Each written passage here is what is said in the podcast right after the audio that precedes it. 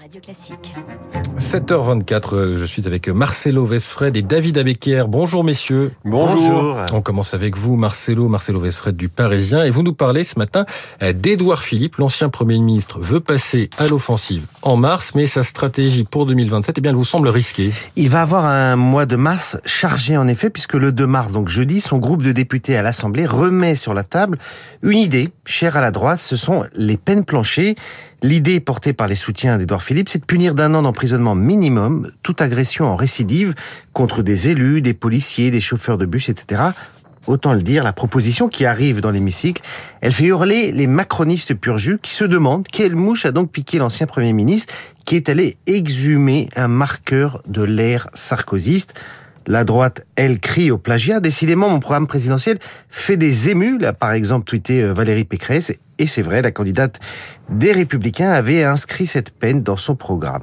Autre point commun d'ailleurs avec euh, Valérie Pécresse, Édouard Philippe s'est rendu la semaine dernière en Arménie, comme la candidate des LR l'avait fait pendant la campagne, ou comme aussi dans un autre registre, Éric Zemmour. Édouard Philippe y a dénoncé l'attitude belliciste de l'Azerbaïdjan et envoyé un signal aux chrétiens d'Orient et à l'importante communauté arménienne en France. Et donc ce que vous dites, c'est que c'est un coup de barre à droite toute la stratégie d'Edouard Philippe? Oui, il fait le pari que le macronisme ne se survivra pas lui-même en 2027. En gros, euh, fini le dépassement, retour bientôt des vieux clivages, d'où ce projet, cette stratégie de ressusciter une vraie droite traditionnelle sur euh, les comptes publics, sur la sécurité. Mais en empruntant cette route, il risque de se couper de la base macroniste dont une partie vient du centre-gauche. Si Edouard Philippe ne porte pas un corpus de propositions un peu plus renouvelé sur un spectre plus transversal, sa course va être compliquée avec euh, Darmanin et Le Maire à sa gauche, qui se poseront eux en héritier euh, d'une certaine façon du macronisme, et Laurent Vauquier qui est en embuscade sur sa droite. On en saura encore, on en saura en tout cas un peu plus le 25 mars sur le positionnement exact d'Edouard Philippe, car il tiendra le premier congrès de son parti Horizon, l'occasion, puisque ça se passera au parc floral de Vincennes, de faire germer ses premières graines pour 2027. Merci Marcelo Vesfred pour ce bouquet d'informations politiques. On vous retrouve euh, tous les matins dans Le Parisien. Que trouve-t-on d'autre eh bien dans Le Parisien aujourd'hui? David Abiker avec vous. On va voir les titres de la presse. À la une, c'est la hausse des prix.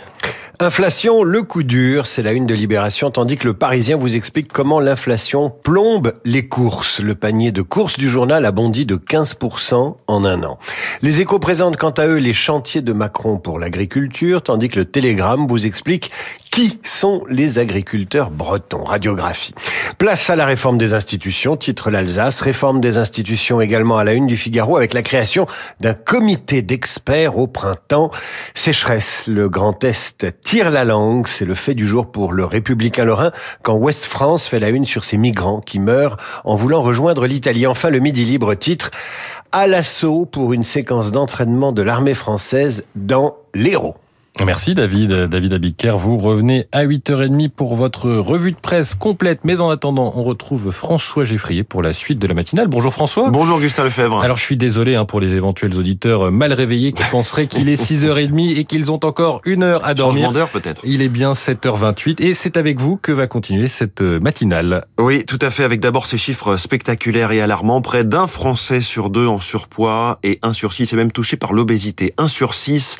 Alors en plein salon de l'agriculture alors que le sujet de l'alimentation est au cœur des préoccupations à la fois quotidiennes et pour l'avenir de la planète. Notre première invitée dans 10 minutes dans les spécialistes sera euh, la directrice de recherche à l'INRAE, Sophie Niklos, euh, du Centre des sciences du goût et de l'alimentation. On verra quel lien direct il y a entre les inégalités sociales et l'éducation à l'alimentation. Les retraites, évidemment, dans cette matinale avec l'un des acteurs les plus concernés dans ce débat, la CPME, euh, Confédération des petites et moyennes entreprises. Son secrétaire général, Jean-Eudes Duménil, sera la star de l'info à 8h15. Le texte arrive au Sénat il va encore changer. Et c'est encore la droite qui va faire bouger le gouvernement, pas la même droite qu'à l'Assemblée, nous dira Guillaume Tabar à 8h10. Il est 7h29 et tout de suite, la météo.